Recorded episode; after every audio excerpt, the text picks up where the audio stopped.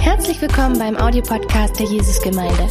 Wir hoffen, dass dir diese Predigt hilft, Gottes Wahrheiten besser zu verstehen und umzusetzen. Viel Freude beim Zuhören.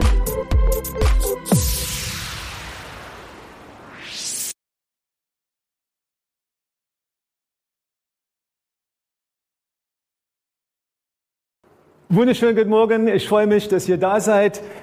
Der Herr ist auferstanden. Was für eine wunderschöne Botschaft für uns an diesem Ostersonntag. Auch herzlich willkommen an alle, die im Raum sind heute, alle, die uns äh, zuschauen von wo immer du bist heute. Herzlich willkommen. Schreib uns deine Gedanken bei live at jgjason.de. Wir haben bis jetzt ein schönes Wochenende gehabt. Am Freitag haben wir einen Karfreitag Andacht gehabt in De Poldiswalde. Es war eine gigantische Stunde und ich war so froh dabei zu sein. Heute geht es weiter. Wir haben die Kreuzigung vor Augen gehabt. Und heute geht es darum, dass das Grab leer ist. Das Grab ist leer und er ist auferstanden. Was für eine gute Botschaft, was für eine tolle Botschaft für uns alle.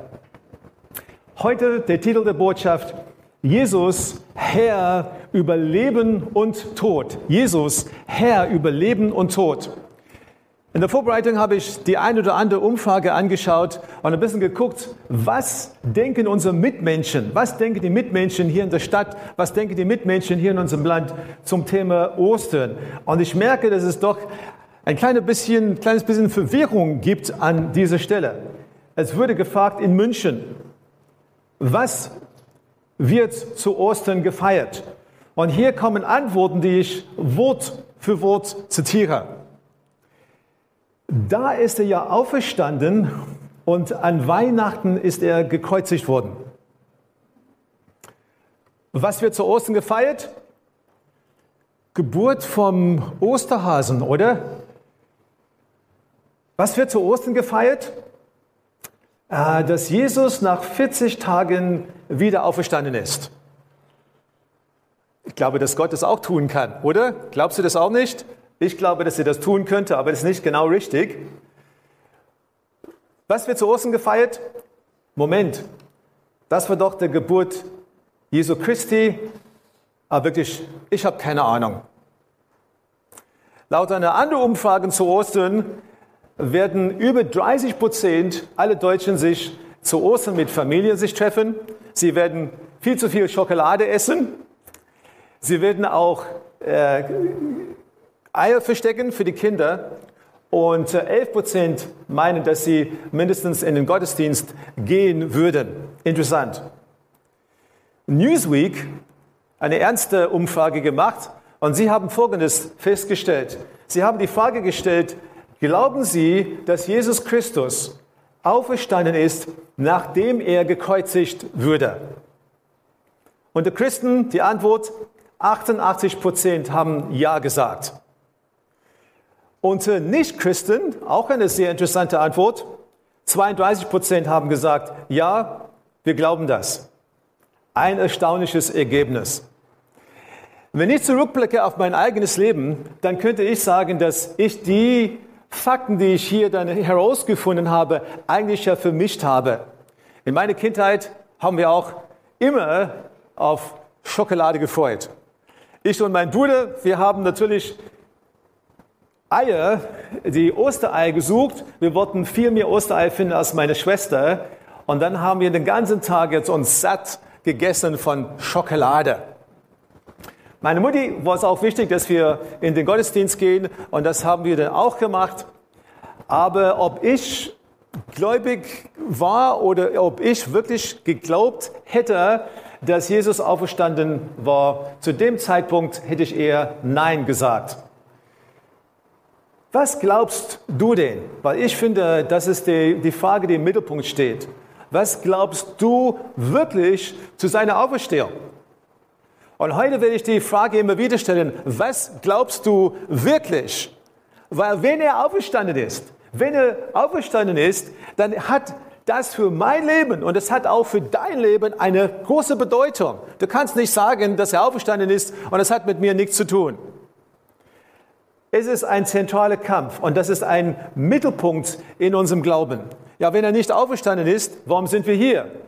warum sitze ich jetzt vor deinem Bildschirm heute? Warum machen wir das, was wir überhaupt tun? Warum mache ich das, was ich tue? Und so beginnt unsere Geschichte heute mit der Tatsache oder mit, sage ich mal, mit der Geschichte erstmal, dass das Grab leer ist. Und das ist der Punkt Nummer eins. Das Grab ist leer. Das Grab ist leer. Johannes Kapitel 20, da lesen wir ab Vers, Vers 11. Und hier geht die Geschichte, die die meisten von uns kennen, zu Ostern.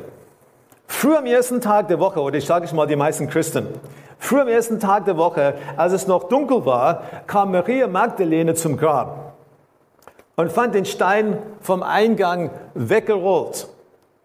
Sie lief zu Simon Petrus und dem anderen Jünger, den Jesus lieb hatte, und sagte, Sie haben den Herrn aus dem Grab weggenommen und ich weiß nicht, wo Sie ihn hingebracht haben.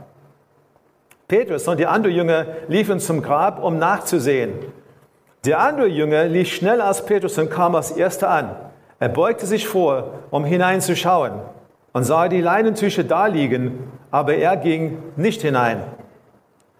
Dann kam Simon Petrus und ging in die Grabhöhle hinein. Auch er sah die Leinentücher dort liegen.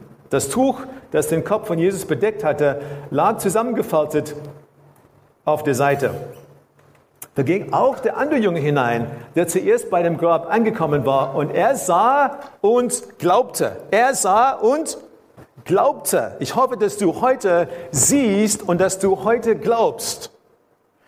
Denn bis dahin hatten sie die Aussage der Schrift nicht verstanden, dass Jesus von den Toten auferstehen würde. Wenig später hat Jesus sich Maria Magdalene offenbart und die Geschichte geht weiter ab Vers 18. Maria Magdalene fand die Jünger und erzählte ihnen, ich habe den Herrn gesehen. Ich habe den Herrn gesehen. Ich meine, das ist eine gewaltige Nachricht. Nachdem sie am paar, paar Tage vorher, an einem Freitag, so die Kreuzigung erlebt haben, jetzt sagt sie, ich habe den Herrn sogar gesehen. Am Abend dieses ersten Tages der Woche trafen die Jünger sich hinter verschlossenen Türen, weil sie Angst vor den Juden hatten. Plötzlich stand Jesus mitten unter ihnen. Friede sei mit euch, sagte er. Und nach diesen Worten zeigte er ihnen seine Hände und seine Seite. Freude erfüllte die Jünger, als sie ihren Herrn sahen. Sie haben gemerkt, die Botschaft ist wahr, die Nachricht ist wahr. So der Herr ist auferstanden. Wir haben einen Grund zu feiern. Und wir hier, wir haben auch einen Grund zu feiern. Ihr vor der Kamera, so ihr, so vor den Bildschirmen, ihr habt einen Grund zu feiern heute. Das war eine gewaltige Botschaft. Sie waren hoffnungslos, diese Jünger. Sie waren am Boden zerschlagen. Sie haben so die schlechteste paar Tage, die schlimmsten Tage jetzt ihres, ihrer Leben erlebt zu dem Moment.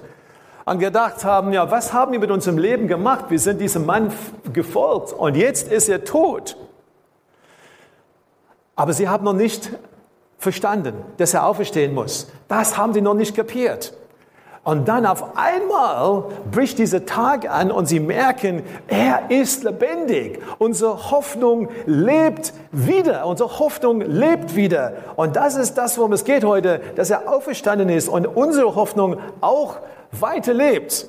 Es war ein Wechselbad der Gefühle. Aber das Schöne ist, dass Jesus das letzte Wort gehabt hat. Er hat das letzte Wort gehabt. Meine Frage an dich, glaubst du das? Glaubst du diese Geschichte? Das ist Kern, wirklich Kern von uns, das ist sehr wichtig für uns. Ja, das ist ja Kern unserer Glaube und wir werden ja gleich sehen, wie wichtig das eigentlich für uns ist.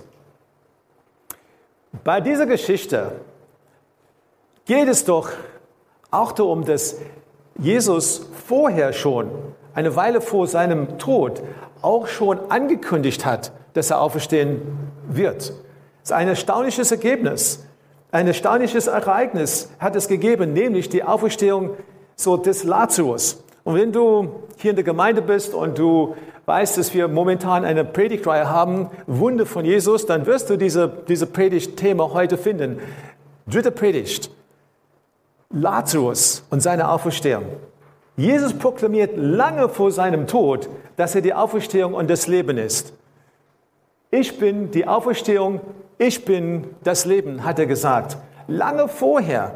Aber in welchem Zusammenhang hat er das gebracht? Das ist jetzt interessant, weil es nicht zwei Tage jetzt vor seinem, seiner Kreuzigung gesagt hat. Er hat es schon länger vorher angekündigt. Eigentlich hat er schon länger vorher eine Osterbotschaft gebracht. Ich werde auferstehen. Wie kam es dazu? Johannes Kapitel 11. Und wir, lesen ein paar Bibelverse draus. Weil ihr Bruder Lazarus krank geworden war, so, das ist die, das ist ja Martha, schicken die beiden Schwestern, Martha und Maria, die, die beiden Schwestern schicken Jesus eine Nachricht und ließen ihm ausrichten, Herr, den du lieb hast, er ist krank.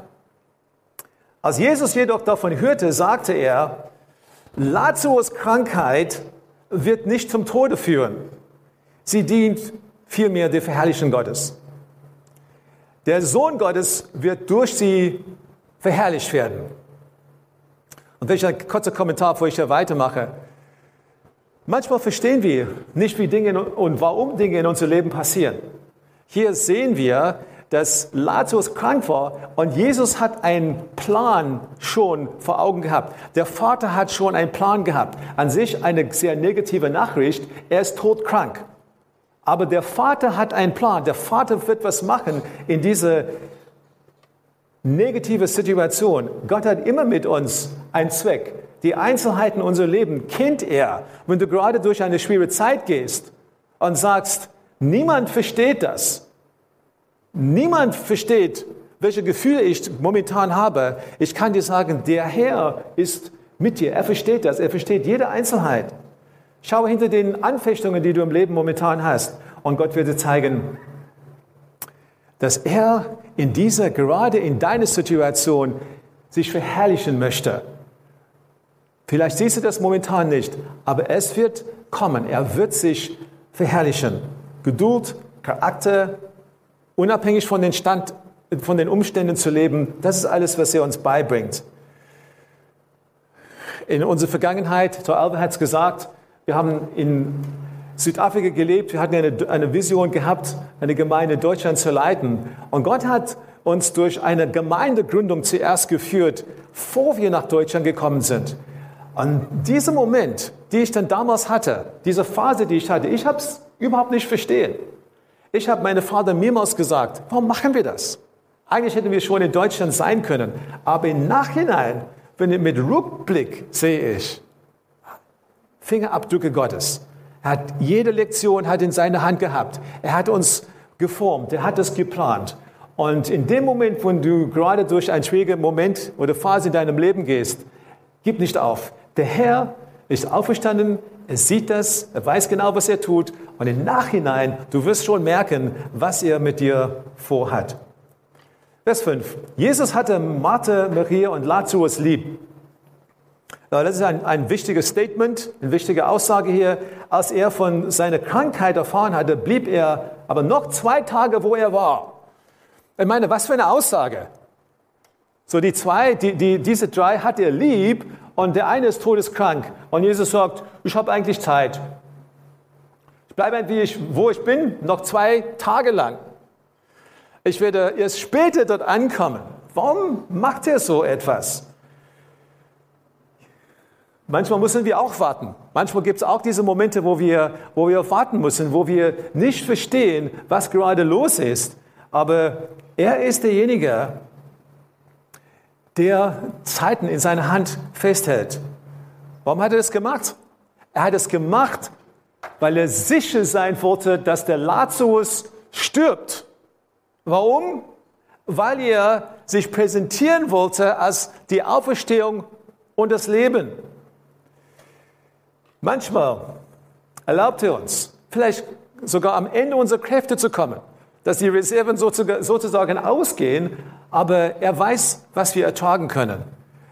Und immer wieder gibt es Momente in unserem Leben, wo wir genau das erleben, was er hier vorgemacht hat, dass Dinge sterben müssen, dass wir sagen müssen, es gibt keine Hoffnung mehr, dass wir in seine Hand abgeben und dann wird er die Dinge neu beleben. Äh, ich habe es mehrmals in meinem Leben gehabt, dass ich die alle Hoffnung aufgegeben habe, dass irgendwas stattfindet. Und er hat es aber sterben lassen. Warum hat er das gemacht? Weil er sich zeigen wollte mit seiner Größe und mit seiner Stärke und mit seiner Macht. Und das ist genau, was er hier tut. Er möchte zeigen, ja, so der Lazarus war dann zum Schluss vier Tage tot, als Jesus ihm ins Leben gebracht hat. Er hat seine Größe gezeigt, hat den Schwestern seine Größe gezeigt. Das war großartig. So Vers 14. Da sagt er ihnen offen, Lazarus ist tot. Euretwegen bin ich froh, dass ich nicht dort war, weil ihr so einen weiteren Grund haben werdet, an mich zu glauben. Ja, geht es wieder um Glauben, um mich zu glauben, um mich zu glauben. Komm, wir wollen zu ihm gehen. In Bethanien berichtete mein Jesus, dass Lazarus schon vier Tage im Grab lag. Machen wir einen kleinen Sprung zu Vers 23. Jesus sagte zu ihr, mein Bruder wird auferstehen. Ja, erwiderte Martha. Sozusagen, ich weiß es, ja, am Tag der Auferstehung, wenn alle Menschen auferstehen. Jesus sagte zu ihr, ich bin die Auferstehung und das Leben. Wer an mich glaubt, wird leben, auch wenn er stirbt. Er wird ewig leben, weil er an mich geglaubt hat und niemals sterben. Glaubst du das, Martha? Glaubst du das, Martha? Hier kommt wieder die Frage, glaubst du das, Martha, dass es geht? Ich sage an euch hier, glaubst du das? Glaubt ihr das? Dass er auferstehen, auferstanden ist, dass er das tun kann, dass wir auch zu ihm gehen, wenn wir sterben? Weil das ist ja Kern die Frage. Er wird ewig leben, weil er mich geglaubt hat und niemals sterben. Glaubst du das, Martha? Und dann kommt die Antwort von ihr. Ja, Herr, antwortete sie. Ich bin zum Glauben gekommen, dass, der, dass du der Christus bist, der Sohn Gottes, der in die Welt kommen soll. Und dann geht die Geschichte weiter. Und jetzt steht äh, Jesus vor dem Grab von dem Lazarus, Vers 43. Dann rief er mit lauter Stimme, Lazarus, komm heraus. Und Lazarus kam heraus. Er war in Grabtücher gewickelt und sein Kopf war mit, seinem, mit einem Tuch verhüllt. Jesus sagte, löst die Binden und lasst ihn gehen. Ja, es ist eine, eine unglaubliche, fast unglaubliche Geschichte, weil hier behauptet Jesus etwas. Er behauptet, ich bin die Auferstehung und das Leben im Voraus. Er tut kein Wunder und dann später merken sie, aha, so das ist, was er was er ist und was er tun kann. Im Voraus verkündet er, dass er ein Wunder tun wird. Ich bin Auferstehung und Leben. Und dann beweist er, dass er wirklich das ist, dass der Lazarus aus dem Grab auferstanden ist. Osterbotschaft im Voraus. Wie gesagt, ich bin die Auferstehung und das Leben. Wer an mich glaubt, wird leben und nicht sterben. Das Schöne dabei ist, ja, das ist die, die einzige, und er ist die einzige, aber auch eine verlässliche Hoffnung für uns als Menschen, dass nach dem Tod, abgesehen von Hölle und Gericht, nicht alles vorbei ist. Ja, dass wir zu ihm gehen können, wenn wir an ihm geglaubt haben. Drittens heute, nicht nur wirkte das bei jemand anders, sondern Jesus, er steht selbst wieder auf und zeigt, dass er der Herr ist über Leben und Tod. Und das ist ja eine krasse so Bestätigung vom Vater im Himmel, dass das mein Sohn ist. Er geht zum Kreuz, er geht in das Grab und der Herr wirkt, dass er tatsächlich Herr über Leben und Tod ist. Vielleicht sagst du mir, Wayne, ja, bis jetzt, ja, wir haben einfach nur die Bibel angeschaut. Gibt es andere Beweise? Gibt es irgendwas anderes? Gibt es irgendwas anderes, woran wir glauben können, dass Jesus wirklich auferstanden ist? Ja, es, das gibt es. Das gibt es. Über 500 Menschen wird berichtet, haben Jesus gesehen nach seiner Auferstehung. Ich meine, denkt drüber nach. Die Obrigkeit damals, hätten sie diese, diese Botschaft von Jesus Christus im Keim sticken, ersticken lassen wollen, hätten sie ganz einfach den Leichnam bringen können und sagen können, schau mal hier, er ist wirklich gestorben. Aber sie konnten das nicht. Sie haben jetzt keinen Leichnam gehabt. Er ist auferstanden. Und was mich total überzeugt, ist immer so, dass die Jünger vor dieser Kreuzigung so viel Angst hatten und bei der Kreuzigung so viel Angst hatten. Und nachdem Jesus auferstanden war, waren sie mutig, haben sie Kraft gehabt, haben sie ihr Leben komplett auf die, so komplett umgekrempelt, sind ihm nachgefolgt, haben überall von ihm gesprochen, haben, haben das Evangelium weiter verkündigt. Elf von den zwölf Jüngern sind später gewaltsam umgebracht, wurden umgebracht. Ja, meine, wer würde sein Leben geben für eine Lüge, wo er weiß schon im Voraus, dass es eine Lüge ist? Sie haben dafür gelebt. Sie, sie sind dafür gestorben, weil sie gewusst haben, dass Jesus Christus auferstanden war. Wie geht's mit dir? Wie geht's mit uns? Wie leben wir? Wie haben wir Jesus Christus? Wie leben wir das mit ihm? Billy Graham hat geschrieben Folgendes. Es gibt mehr Beweise, dass Jesus aus dem Tod auferstanden ist, als dass es Beweise gibt, dass Julius Caesar hier gelebt hat oder dass Alexander der Größte im Alter von 33 gestorben ist. Er ist auferstanden. Und das ist heute eine gute Botschaft. Mein letzter Punkt. Die gute Botschaft für uns. Und was ist die gute Botschaft für uns? Die gute Botschaft für uns ist, dass wir niemals sterben werden. Natürlich im Körper, ja.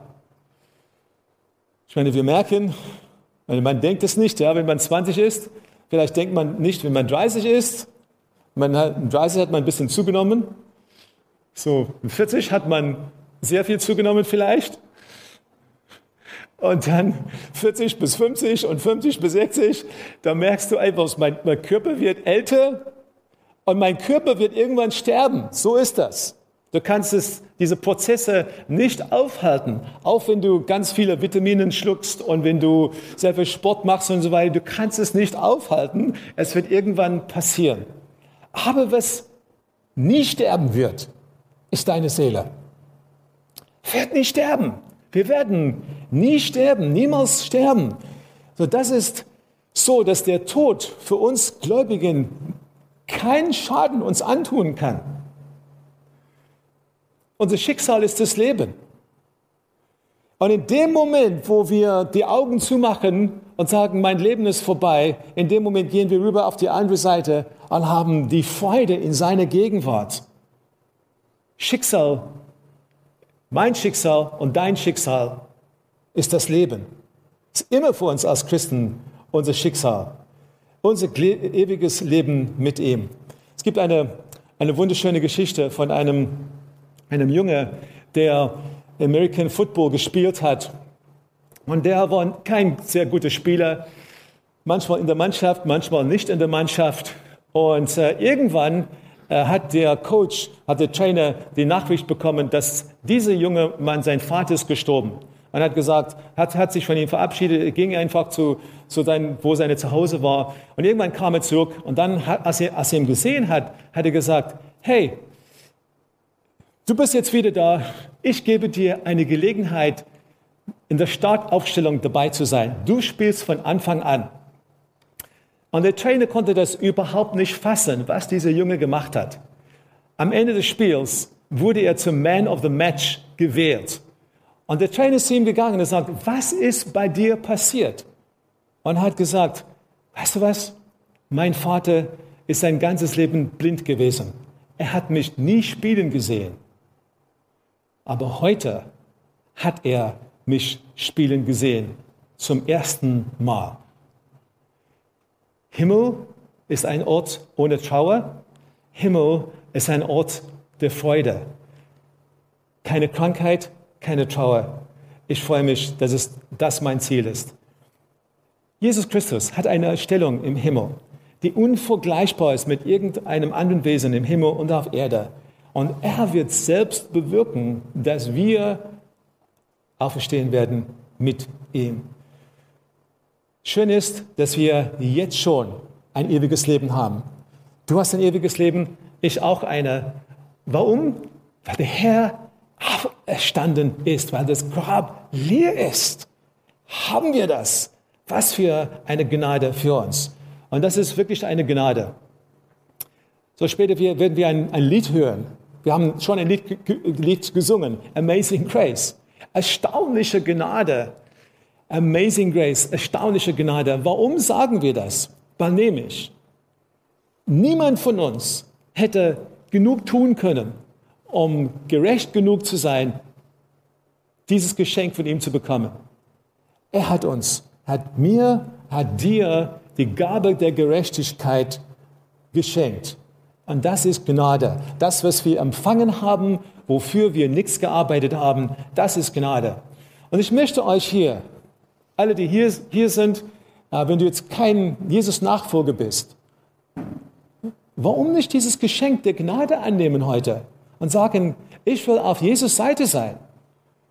Wo immer du bist heute, warum nicht sagen, äh, ich will dieses Geschenk annehmen. Er bietet dir das an. Du bist nicht per Zufall hier heute im Raum, du bist nicht zu, zu, zu, per Zufall ja vor deinem Bildschirm heute. Er bietet dir ein ewiges Leben mit ihm an. Es ist ein Geschenk. Du kannst nichts machen, du kannst nicht dafür arbeiten, aber er sagt zu dir, glaubst du, dass ich auferstanden bin? Glaubst du, dass ich zu Kreuz gegangen bin? um deine Schande, um deine Strafe so auf mich zu nehmen, um dich zu befreien, um die Macht und die Kraft der Sünde in deinem Leben ja zu Ende zu bringen, dich von dieser Sklaverei zu befreien. Ich habe es gemacht und ich tue das. Ein, äh, eine diese Geschichte ist für mich dann immer dieses Wow, wow, wow Geschichte. Ich liebe das. Ein, ein äh, alter bekannter Prediger, äh, William Sangster, hat gesagt, als er in seinem Leben dann älter wurde, hat er keine Stimme gehabt und in den letzten Jahren konnte er gar nicht reden. Und er hat dann geschrieben ja, an so einem Ostersonntag, so, es ist wirklich sehr, sehr schlimm, am Ostersonntag nicht sagen zu können, The Lord is risen. The Lord is risen indeed. Ich habe gerade jetzt vorher mit Mark gesprochen. The Lord is risen indeed. Diese, diese engländische, so der englische, englische, englische Spruch.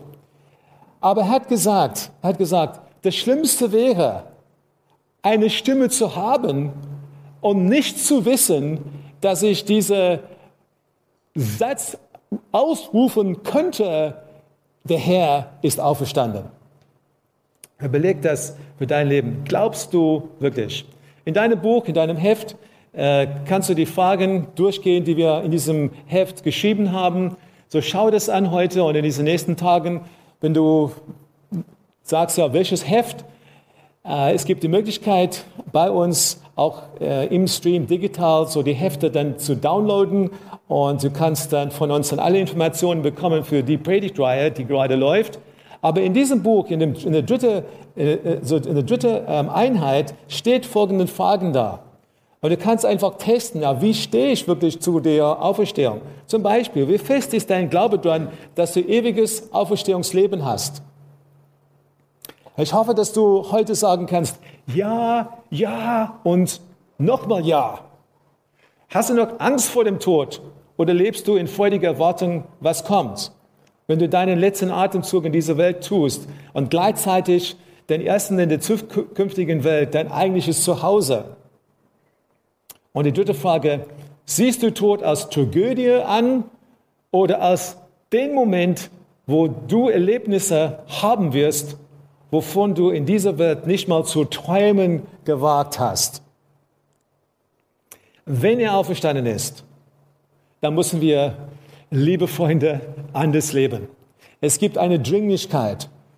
Wenn er auferstanden ist, wie sieht es aus mit deinen Beziehungen? Wie sieht's aus mit den Beziehungen, die in deinem Leben nicht in Ordnung sind? Wie sieht's aus mit der Bitterkeit in deinem eigenen Herzen? Wie sieht's aus mit deiner Haltung gegenüber Sünde? Wie sieht's aus mit Versuchungen in deinem Leben? Wie sieht's aus mit deinen Lebenszielen, wenn er auferstanden ist? Es lohnt sich, für ihn zu leben. Es lohnt sich, für ihn zu sterben. Und auch wenn du jetzt äh, vielleicht kein Martyr-Tod äh, äh, erleben wirst, einfach zu sterben zu dem, was du jetzt willst für dein Leben. Aber ich kann dir sagen, dass er noch bessere, noch bessere Ziele hat. Und er wird dir eine Freude geben, die du nicht haben kannst ohne ihn. Wenn er auferstanden ist und du es glaubst, da, da musst du anders leben. Die Jünger waren bereit. Wie gesagt, elf von zwölf haben ihr Leben gegeben für das, was sie geglaubt haben. Sie wussten es. Sie wussten, Jesus ist auferstanden. Was glaubst du heute? Hast du Sinn für dein Leben? Wofür lebst du? Was glaubst du?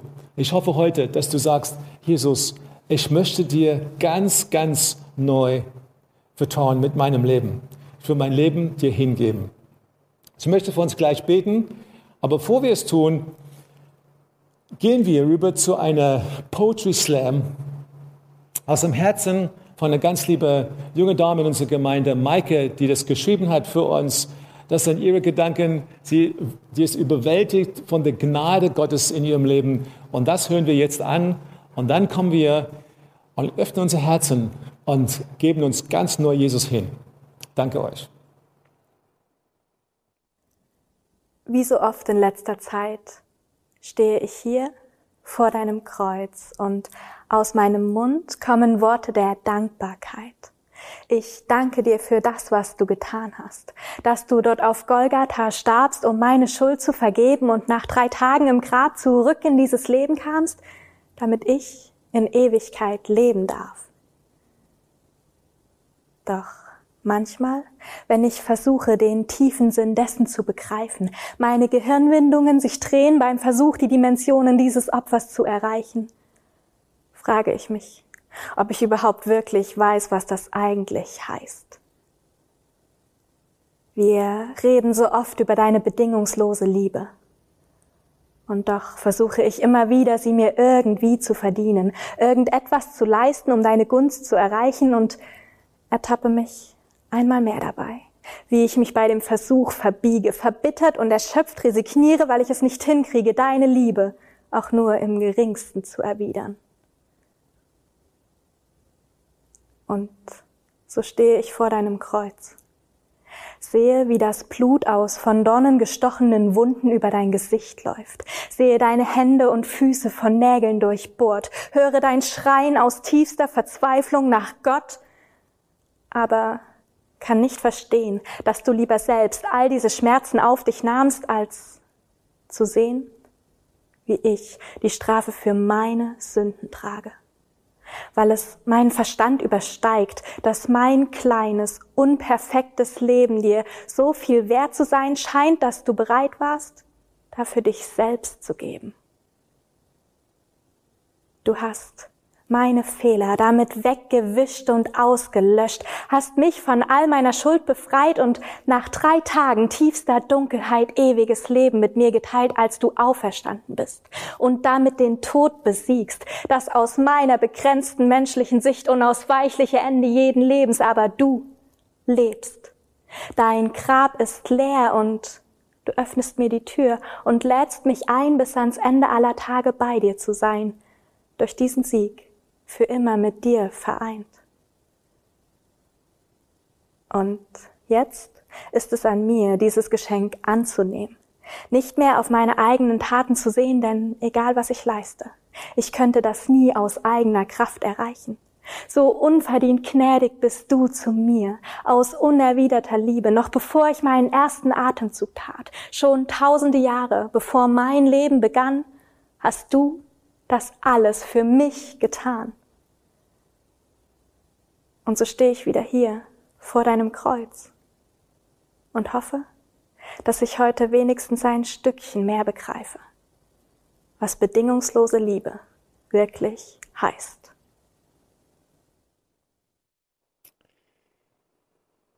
Das ist nämlich so, dass wir nie wirklich begreifen wird. Wir können es natürlich verstehen, wir können das Fazit verstehen, aber was Jesus für uns getan hat, werden wir in aller Tiefe nie wirklich begreifen. Aber das ist so für uns, dass wir sein Angebot aber annehmen können. Ich bitte euch alle aufzustehen zusammen und ich möchte für uns beten. Ich möchte, dass du, wenn du hier bist und wenn du heute, heute das angeschaut hast, dass du die Möglichkeit hast, dieser Geschenk, dieser Gnadengeschenk anzunehmen. Ich möchte, dass du dein Herz öffnest, und dass du sagst, ich würde, Herr, dieses Geschenk in meinem Leben erfahren. Ich möchte zu dir kommen, ich möchte mein Herz dir geben, ich möchte, ich möchte heute zu dieser Ostern sagen, dass ich ganz genau weiß, wo ich hingehe und wo ich sein werde, wenn ich sterbe. So, ich bitte euch, einfach vielleicht die Augen zu schließen, dein Herz zu öffnen und zu sagen, so wo stehe ich? Glaube ich wirklich? Meine Frage an dich, glaubst du, glaubst du wirklich? Vielleicht bist du am Rande des Christentums gewesen, du hast ein paar Fakten gesammelt. Irgendwie glaubst du an Jesus, irgendwie denkst du, dass es für dein Leben vielleicht irgendwelche Bedeutung hat. Aber heute möchtest, möchte, hast du verstanden und möchtest du sagen, ich möchte dann ein, mit meinem Leben äh, aufräumen. Ich möchte Jesus Christus eine Gelegenheit geben, in mein Leben zu kommen und mir seine Hilfe zu geben. Ich möchte ab heute komplett anders leben, weil er mein Mittelpunkt sein sollte. Wenn, das, wenn du das tun willst heute, ich möchte mit dir beten. Ich möchte dir Gelegenheit geben, dass du das in deinem Leben tun kannst. Ein Gebet sind einfach Worte, die wir aussprechen, ganz normale Worte, die wir sagen zu unserem himmlischen Vater. Vielleicht hast du noch nie in deinem Leben gebetet, aber heute gebe ich dir ein paar Worte, die du sagen kannst. Und die gehen so. Himmlischer Vater, ich danke dir, dass du Jesus Christus auf diese Erde gesandt hast. Ich danke dir, Jesus Christus, dass du zum Kreuz gegangen bist für mich. Ich danke dir, Jesus Christus, dass du gestorben bist für mich. Dass du die Strafe auf dich genommen hast für alles, was ich falsch gemacht habe. Und ich danke dir, dass du auferstanden bist, mir eine Hoffnung zu geben für alle Ewigkeit. Ich glaube, dass du Sohn Gottes bist ich lade dich, in mein Herz zu kommen. Ich will dein Kind sein. Und wenn du das gebetet hast, dann kannst du wissen, Jesus Christus kommt in dein Herz wenn du eine Bibel von uns möchtest, wenn du Hilfe brauchst, schreib uns bei unserer E-Mail live at jgdresden.de. Wir werden dir helfen mit weiteren Schritten. Du kannst einen Termin machen mit uns hier im Büro. Du kannst in der Woche zu uns kommen und wir werden dir helfen, so weitere Schritte, Schritte mit Jesus Christus zu gehen. Und jetzt für uns alle, alle anderen, die wir, die wir hier versammelt sind, alle anderen, die, die schon lange Christen sind. Meine Frage an dich ist, lebst du mit der Gewissheit, dass er auferstanden ist, dass er mit dir ist, dass du mit ihm zu rechnen hast, auch für die ganze Ewigkeit. Oder ist es irgendwie ein Fakt, der in deine Vergessenheit geraten ist? Er lebt. Er lebt. Und ich möchte euch einladen, so dein, dein, Leben ihm neu hinzugeben und zu sagen, ich will dir folgen. Ich, will, äh, ich nehme einfach die Vorbilder dieser ersten Jünger, zu Herzen und sage, im Leben und im Sterben bin ich deins, Jesus Christus. Und ich schließe mich ein jetzt bei diesem Gebet. So Herr, ich komme zu, wir kommen zu dir, wo wir hier sind, hier vor Ort und auch vor unseren, wo immer wir sind, vor den Kameras, vor den Bildschirmen. Wir danken dir, dass wir zu dir kommen dürfen. Wir sind deine Kinder. Und Herr, mit diesem, an diesem wunderschönen Tag, wo wir in Erinnerung haben können, dass du, Jesus Christus, auferstanden bist, Herr, wollen wir dir unser Leben neu hingeben. Wir beugen uns vor dir und wir sagen, danke, dass du das gemacht hast. Danke, dass wir von dir die Gabe der Gerechtigkeit bekommen haben. Danke, Herr, dass du in unser Leben eingegriffen hast. Danke, Herr, dass unser Leben ganz anders geworden sind, weil du da bist. Wir geben uns dir neu hin heute, deine Ziele, deine Zwecke, deine Wünsche in unser Leben zu erfüllen. Danke, dass du uns so sehr geliebt hast, dass du auf diese Erde gekommen bist. Mein Herr, wir wollen dir lieben, dich lieben, in der Art und Weise, wie wir leben. Wir wollen dir gehorchen. Danke für deine Liebe. Amen und Amen und Amen. Der Herr ist auferstanden.